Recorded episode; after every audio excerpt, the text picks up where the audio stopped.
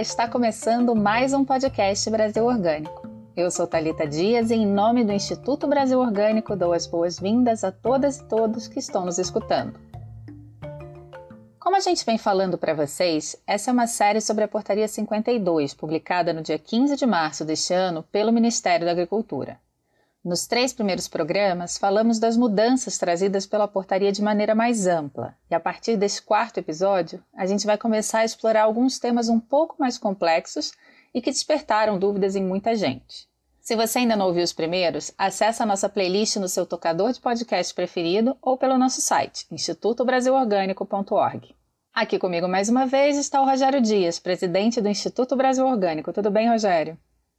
Oi, tudo bem? É ótimo estarmos aqui mais uma vez para continuar é, nesse trabalho né, de fazer é, com que as pessoas tenham mais facilidade de compreender as normas né, que, que estão por trás da produção orgânica. Então, estamos aí mais, uma, mais um episódio desse, desse trabalho em cima da Portaria 52. A Portaria 52 estabelece o regulamento técnico para os sistemas orgânicos de produção e as listas de substâncias e práticas para o uso nesses sistemas, e veio substituir a Instrução Normativa 46 de 2011, que regulava a produção orgânica primária, animal e vegetal. Só que além da 46, ela também passa a reger as normas para a produção de cogumelos e sementes imudas, que até então eram regidos por instruções normativas distintas, as IN 37 e 38, respectivamente. E como não há agricultura sem sementes e mudas, elas foram escolhidas como tema para o nosso primeiro programa temático. E para participar dessa conversa, a gente convidou o engenheiro agrônomo Pedro Jovichelevich, que é o coordenador executivo da Associação Biodinâmica. Seja muito bem-vindo, Pedro. Eu que agradeço o convite. Acho muito importante essa iniciativa de trazer esclarecimento né, para os agricultores, principalmente. Né? Parabenizo aí o Instituto Brasil Orgânico. Mas antes da gente começar a nossa conversa com Pedro, eu acho que seria bacana, Rogério, uma explicação rápida sobre como a legislação para a produção orgânica tratava a questão de sementes e mudas e qual a razão para essa junção das normas na Portaria 52. Primeiro, é, é super bom né, a gente poder estar tá dando continuidade a essa série de eventos. Hoje vamos tratar de um tema bastante espinhoso, extremamente importante é, para todo o setor orgânico, mas que é um, algo que é um, um grande desafio que, que o movimento orgânico ainda tem pela frente, que é essa questão da produção de sementes e mudas. É, em primeiro lugar, quando é, foi feita a regulamentação, a gente é, foi fazendo a regulamentação aos poucos. Por isso é que a questão das sementes e mudas era um, uma instrução normativa específica do mesmo modo que foi com cogumelos, do mesmo modo que foi com pestas, foram instruções que foram avançando conforme a gente foi discutindo a temática. Nesse momento, por que, que ela vem para dentro da mesma portaria da produção primária animal e vegetal? É porque produção de sementes e mudas é produção vegetal. Então, automaticamente, todos os insumos permitidos, tudo aquilo que estão nos anexos da instrução normativa, da antiga instrução normativa 46, que trata da, da produção primária animal e vegetal, eles são as mesmas listas que têm que ser seguidas por quem vai fazer produção de sementes e mudas. Então, uma vez que agora está em revisão e, e, e gerou a portaria 52, o entendimento é que seria mais fácil trazer para dentro da mesma, do mesmo ato para não ficar na, numa, no que seria uma nova portaria de sementes e mudas, de novo, tendo que ficar o tempo todo remetendo para o anexo de outra portaria, que era o que acontecia. Então, agora não, agora você está tudo dentro do, do mesmo contexto, do mesmo ato. Então, você vai se referir aos anexos porque o que pode usar para fertilidade de uma produção de um produto para alimentação vai ser o mesmo que vai poder ser usado para fertilidade de semente. Então, isso aí foi, foi muito para facilitar essa questão de você não ter que estar usando várias referências e vários atos diferentes. Agora, como, como eu falei, o, o grande desafio da produção de sementes e mudas é porque, com o passar do tempo, a gente teve uma concentração na questão de, de produção de sementes, principalmente, na mão cada vez de menos empresas. É um processo global, no mundo inteiro. Lá na década de 80, o Pat Mooney, que era um pesquisador canadense, ele já falava sobre isso no livro dele, O, o Escândalo das Sementes. Ele já chamava a atenção que a Revolução Verde estava provocando uma redução, um reducionismo genético do que vinha, do que estava disponível, né? De uma certa maneira, nós reduzimos a nossa agrobiodiversidade é, menos empresas colocando materiais que interessam a elas manter, que tem e muitas vezes materiais que estão ligados a pacotes tecnológicos. Né? Aquela semente funciona bem usando os adubos químicos, usando os agrotóxicos, toda, toda a mesma a tecnologia dentro de um conceito de pacote. E na hora, quando a gente vem para sistemas orgânicos de produção, aí a coisa muda de figura nem sempre o material que foi melhorado, que foi trabalhado para responder ao pacote tecnológico químico, ele vai ser o melhor material mais indicado é, para sistemas orgânicos. Por isso que é tão desafiador, porque, primeiro, nós precisamos olhar novamente o que foi feito em termos de melhoramento, ou de chamado melhoramento vegetal, para muitas vezes recuperar materiais interessantes, inclusive variedades que hoje a gente chama de variedades crioulas, que possam ser mais interessantes por rusticidade, adaptabilidade a diferentes locais e ambientes. Né? Então, a gente tem isso. E, ao mesmo tempo, como o mercado, vamos dizer assim, o mercado formal de sementes, ele ficou restrito a, a poucas empresas, é, elas muitas vezes não veem o setor de orgânico como um espaço que movimente volumes suficientes que sejam interessantes economicamente para elas investirem nisso. Então, não é muito fácil você pensar que essas grandes empresas vão fazer toda uma seleção, ao mesmo tempo vão produzir esse material dentro do que está é, previsto pela legislação de orgânicos. Então, o esforço que a, que a gente tem feito é de estimular né, não só que empresas que estejam aí no mercado, mas que outras organizações, outras entidades é, entrem nesse, nesse campo da produção de sementes orgânicas. Né? E aí a gente, por isso é tão importante para nós hoje ter a presença do Pedro aqui, porque a ABD, né, a Associação Biodinâmica, é importante aqui chamar a atenção, quando a gente está falando da ABD, da Associação Biodinâmica, nós não estamos falando a IBD certificações, né? que trabalha com certificação por auditoria. Inclusive, a ABD, a Associação Biodinâmica, ela é um sistema participativo de garantia. Ela é uma, tem uma OPAC credenciada junto ao Ministério, que também faz a certificação, mais a certificação participativa. Então, é, aí, por conta disso, vai ser muito importante a gente ouvir a fala do Pedro, que ele vai poder mostrar para a gente essa questão na prática, né, de quem não só conhece esse processo de produção, mas como também é um usuário da legislação, aplicador da legislação, né? não só da legislação de sementes e mudas, que isso é outro ponto importante a destacar. Não é por ser semente e muda orgânica que ele tem que cumprir só a legislação de orgânico. Ele tem que cumprir a legislação de sementes e mudas. Então, é, é sempre importante as pessoas lembrarem disso, né? que ele tem que estar atento a essas, a essas duas normas para que ele possa, de fato, ser um produtor de sementes e mudas orgânicas. Então, Pedro, por favor, brigadão aí por ter aceitado esse nosso convite. Obrigado novamente. Com certeza é um, é um grande desafio o trabalho com semente, mas uma grande satisfação também, né? A gente olha aí na, no artigo 3, que define na portaria né, o que é uma unidade de produção orgânica, tem um item, que é o item 5, o item 6, que é bem bonito que está escrito, né? Que é a manutenção e a recuperação de variedades locais, tradicionais ou crioulas ameaçadas pela erosão genética, bem como de material genético adaptado às condições locais. Então, esse é o grande desafio, no fundo, né? Porque ainda a agricultura orgânica hoje no Brasil ela se baseia em sementes que foram desenvolvidas na agricultura convencional, né? E muitas sementes são tratadas, inclusive, né? E ainda, no caso de hortaliças principalmente, tem muito pouco uso de sementes oriundas de variedades locais. Já em milho, feijão, já começa a ter um pouquinho mais alguns, algumas plantas vegetativas também, né? Então esse é um primeiro ponto que eu queria colocar, né, que é um grande desafio a longo prazo, né, de como a gente ter políticas públicas que valorizem iniciativas que atuam no sentido de resgate dessas variedades, de seleção de material adaptado. Né?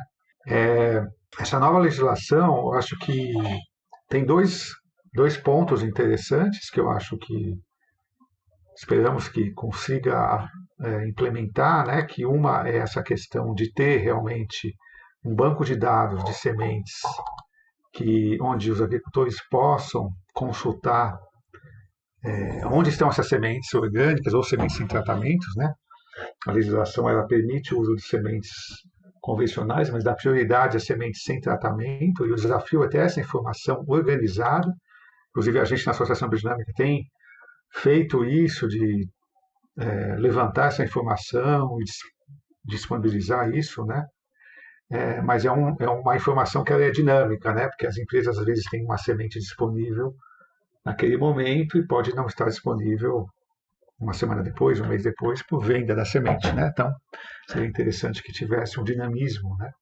Uma outra novidade importante na legislação é ter colocado um prazo de cinco anos para que não seja mais permitido o uso de semente tratada.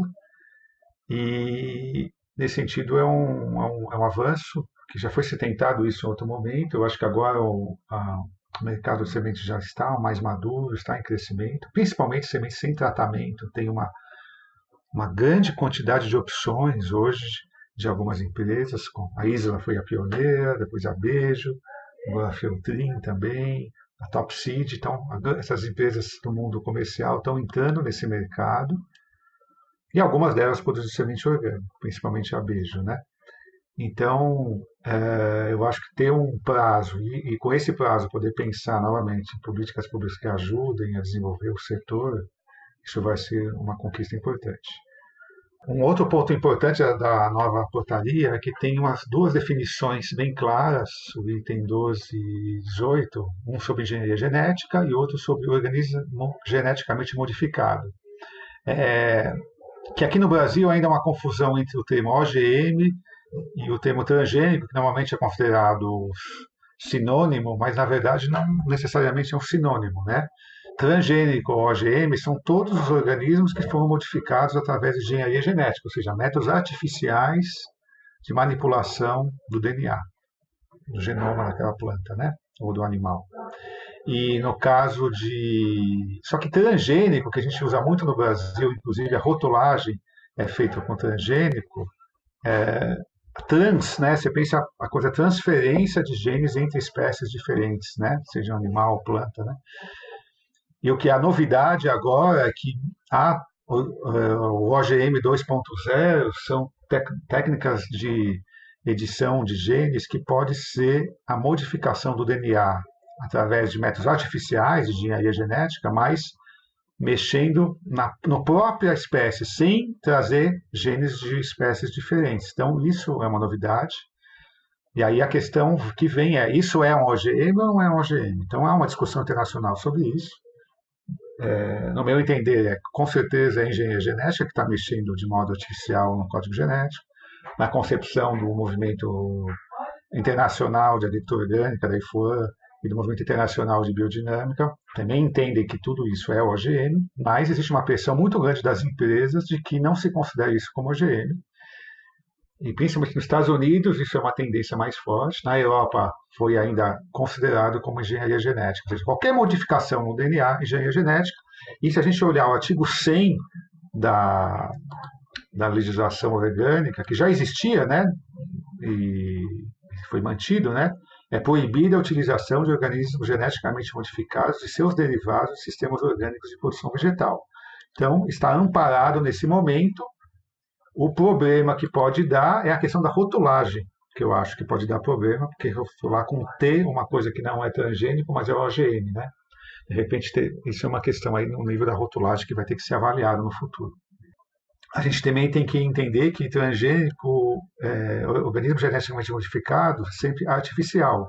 E na agronomia moderna e mesmo nos sistemas de produção dos agricultores tradicionais, é muito uh, existiu sempre o que a gente chama de melhoramento genético tradicional, onde os próprios agricultores, através da observação e seleção de características que são interessantes, vão escolhendo aqueles uh, indivíduos para depois serem multiplicados para a geração é, de sementes para a próxima geração, né?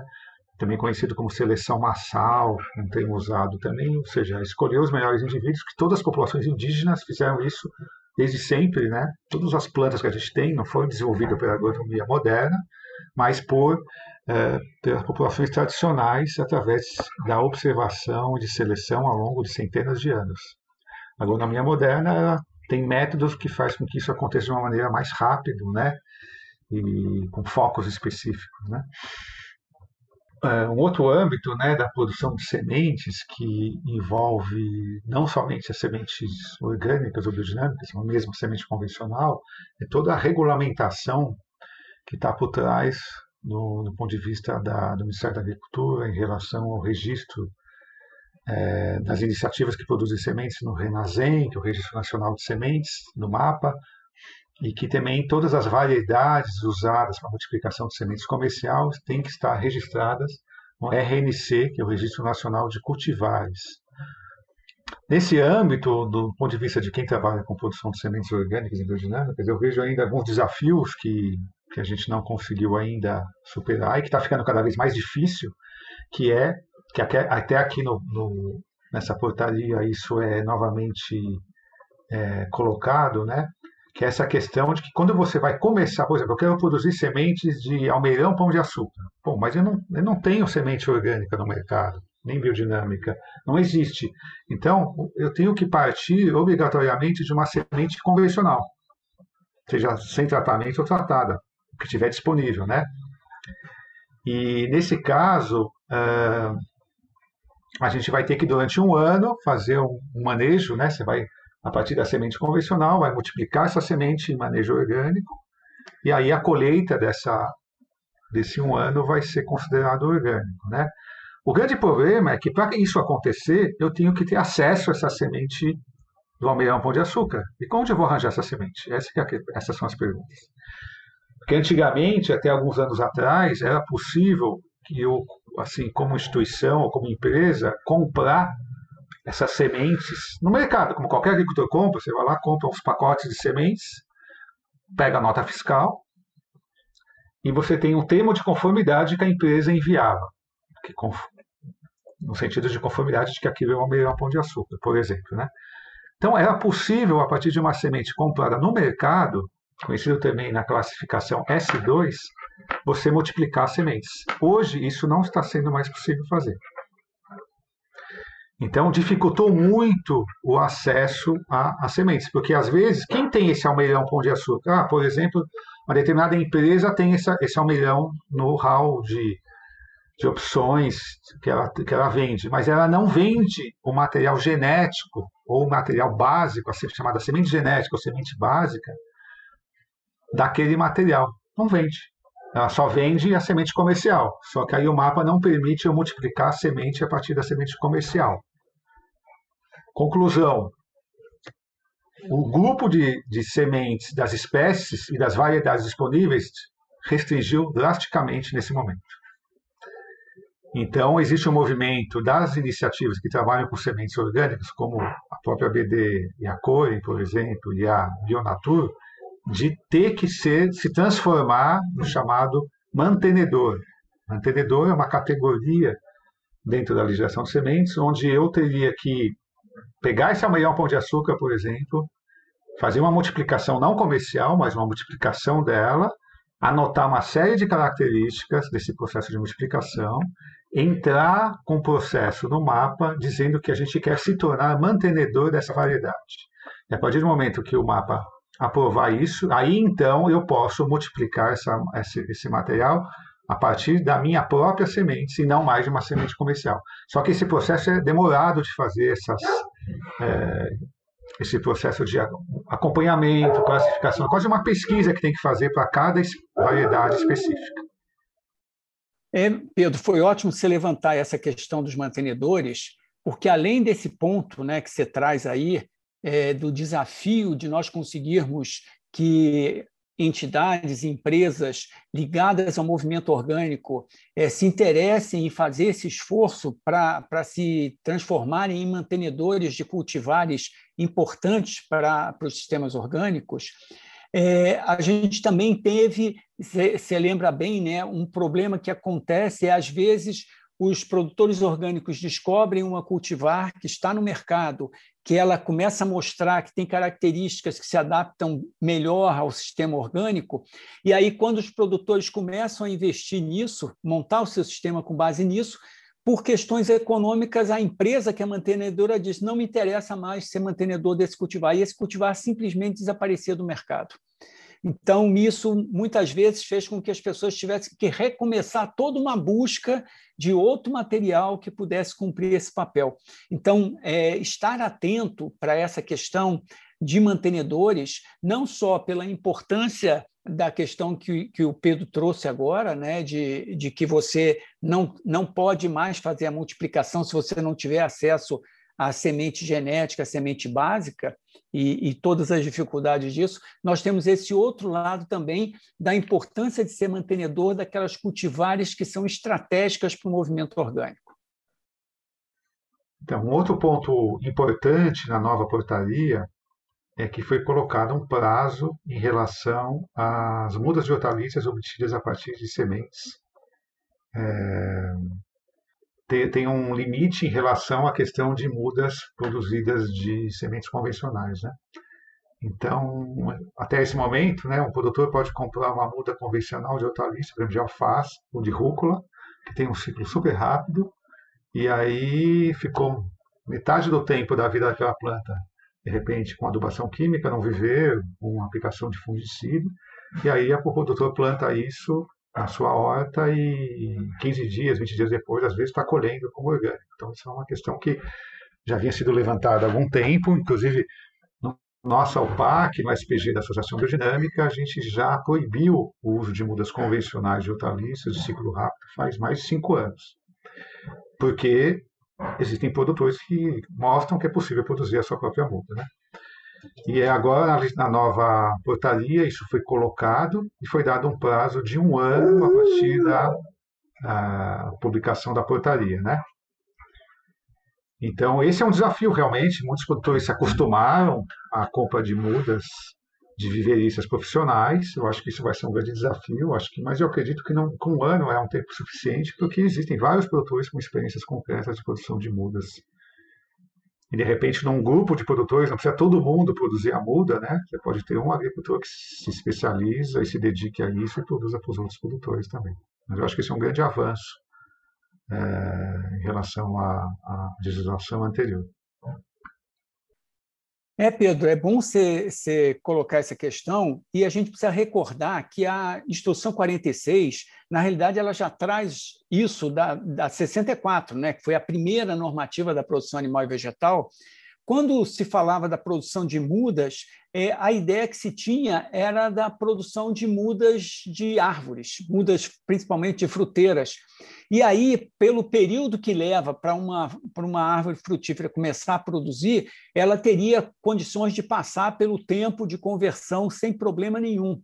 Só que depois começou a se tornar uma realidade, produtores de hortaliça começarem a comprar mudas de hortaliça de viveristas que se profissionalizaram em produção de muda de hortaliça. E isso passou a facilitar a vida das pessoas. Mas aí começa essa situação. Quando a gente tem espécies que têm um ciclo muito curto no campo, a gente pode ter esse problema. Aí por isso que a 52 ela traz essa questão das mudas, inclusive estabelecendo que essa muda, que essa planta, ela tem que ficar três quartos da vida dela no sistema orgânico que é exatamente para poder ter um período suficiente para qualquer, vamos chamar assim, desintoxicação por ela ter podido ter sido cultivada com algum substrato, com algum tipo de é, fertilização química e tudo mais. Então, é por isso que agora, na 52, ela traz essa, essa questão, estabelecendo esse prazo que você não pode trabalhar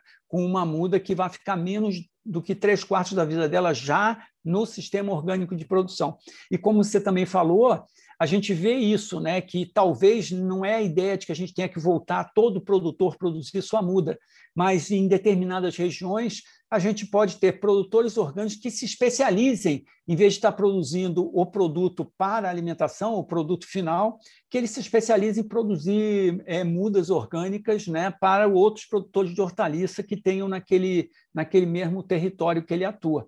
Eu acho que isso vai poder estimular uma outra atividade econômica para os produtores também. Eu acho que tem, tem uma outra questão que, na verdade, não é uma mudança, mas é uma questão que muitos produtores não sabem exatamente o que, que é isso, que é essa questão também de uma outra uh, exigência né, das normas, que é, está no artigo 104, que é proibido a multiplicação de material proveniente de indução de mutação por irradiação ou a, a partir da técnica de fusão de protoplasma.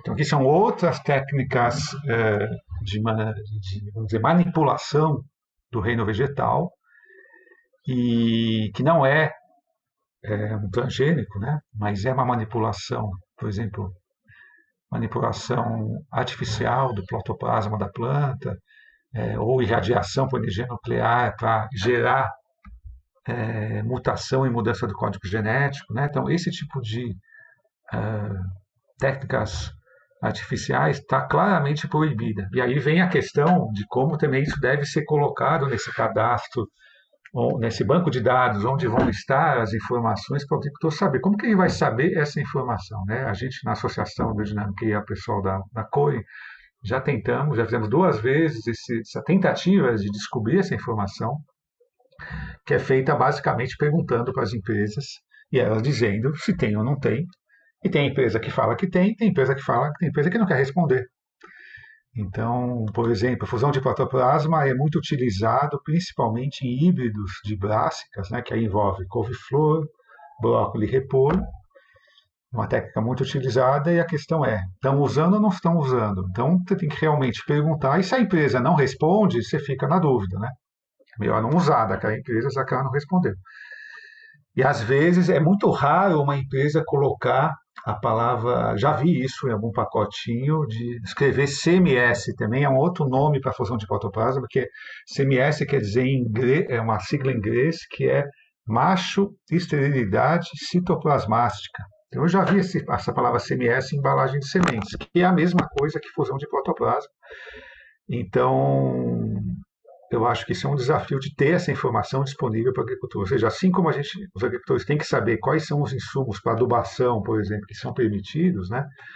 E tem que ter, inclusive, insumos adubos comerciais, o desafio é ter a informação das sementes comerciais, das variedades que tem ou não essa tecnologia ou qualquer outra, né, que não seja permitida na produção agrícola. Inclusive, Pedro, foi bom você tocar nisso, é, cada vez mais é, fica é, importante esse trabalho de, de termos um catálogo nacional de insumos apropriados para a produção orgânica, né? porque acaba que muitas vezes os produtores têm que ficar dependentes de estar o tempo todo fazendo a consulta aos organismos para dizer se posso usar isso ou posso usar aquilo. Né?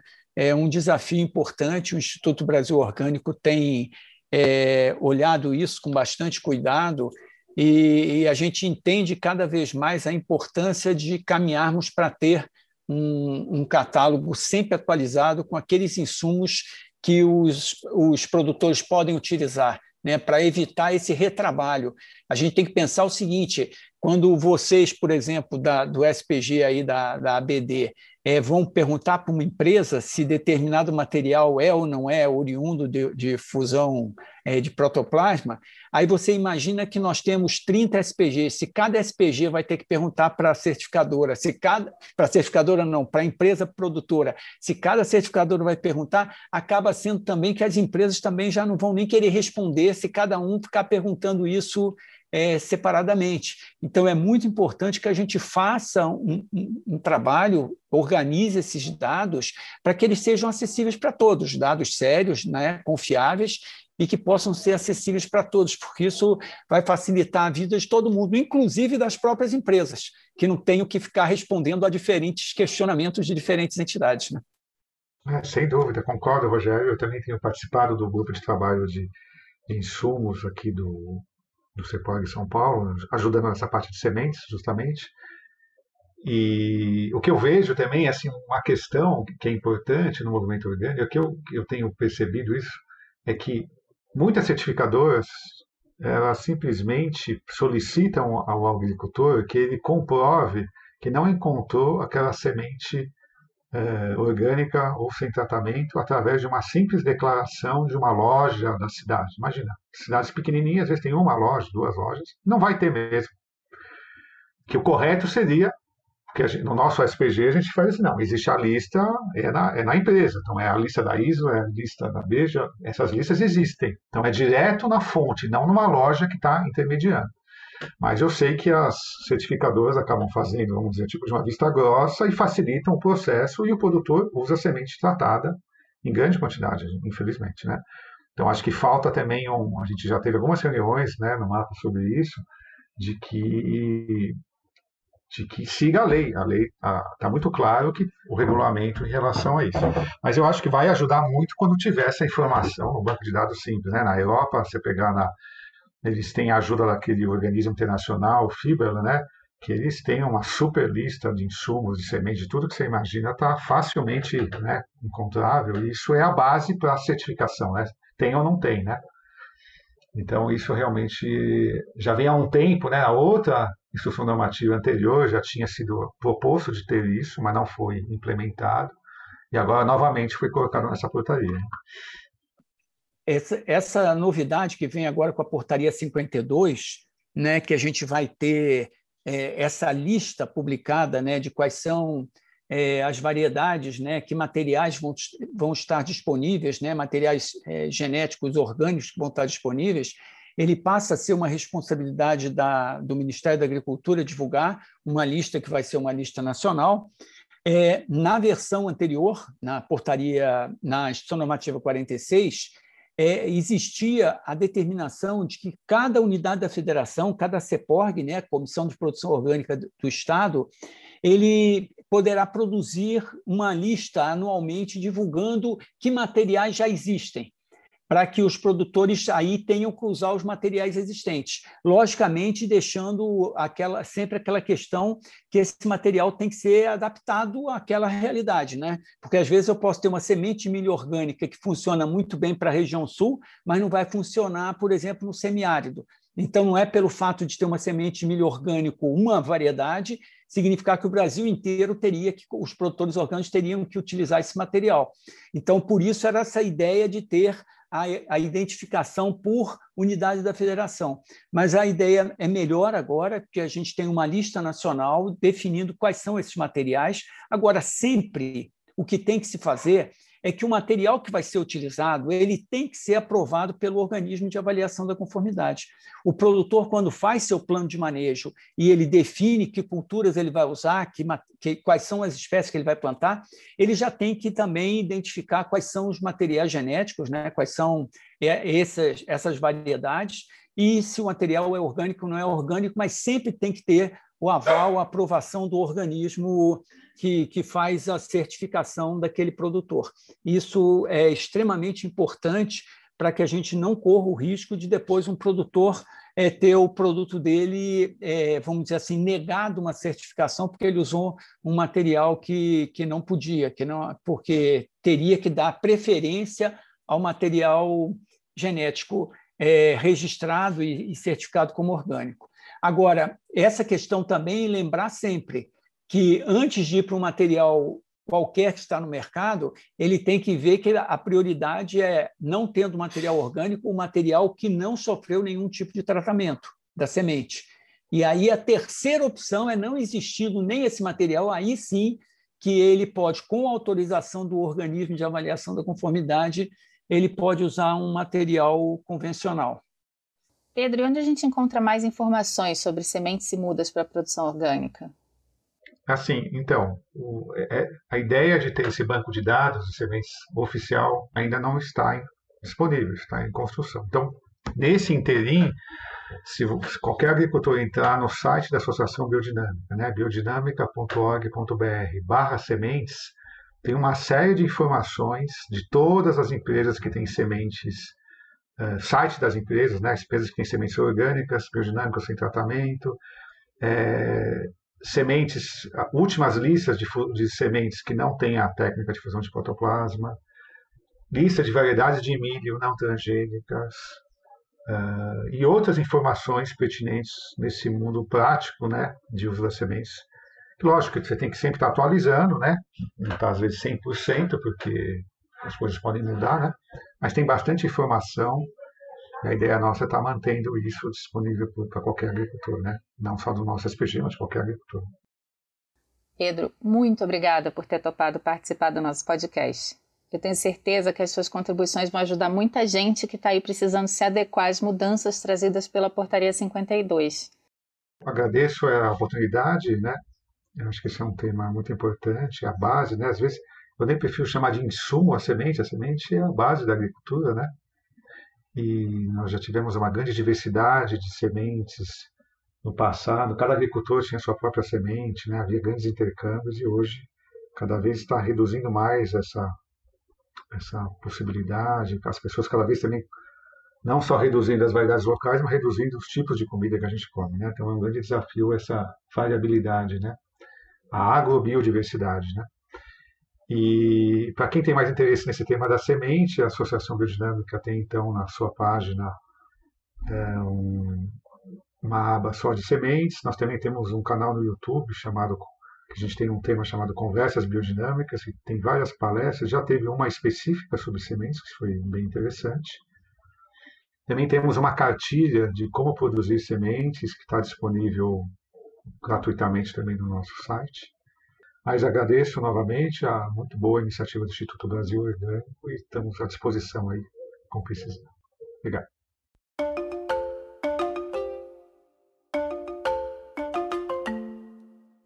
Bom, gente, é, eu tenho que agradecer aqui muito a, a participação do Pedro, né, ter, ter, topado estar aqui com a gente, conversando, trazendo a experiência dele com a parte de produção de mudas orgânicas é, convidando a todos e todas a continuar ouvindo, acompanhando a série de podcasts. Né? Nós vamos tratar ainda de, de, algumas outras temáticas importantes dentro, dentro da Portaria 52, então convido aqui para que continuem acompanhando, assistindo. É, Peço também que todos entrem no site do Instituto para conhecer um pouco mais o Instituto. Juntem-se a, nós, se associem. É importante para que o Instituto se fortaleça e possa cada vez mais cumprir esse papel né, de procurar ajudar, né, colaborar com todos os segmentos do movimento orgânico, para que a gente possa ter o Brasil cada vez mais forte, né, podendo ter produtos orgânicos para na mesa de todo mundo, que esse é o nosso sonho. Obrigado e até a próxima. Até a próxima, Rogério. Eu aproveito para convidar todos e todas a acessarem o site do Instituto Brasil Orgânico, institutobrasilorgânico.org, e conhecer um pouquinho mais do nosso trabalho. Lá você também vai encontrar uma tabela com todas as alterações trazidas pela Portaria 52 para a legislação de orgânicos e todos os episódios do nosso podcast. Até a próxima semana. Tchau!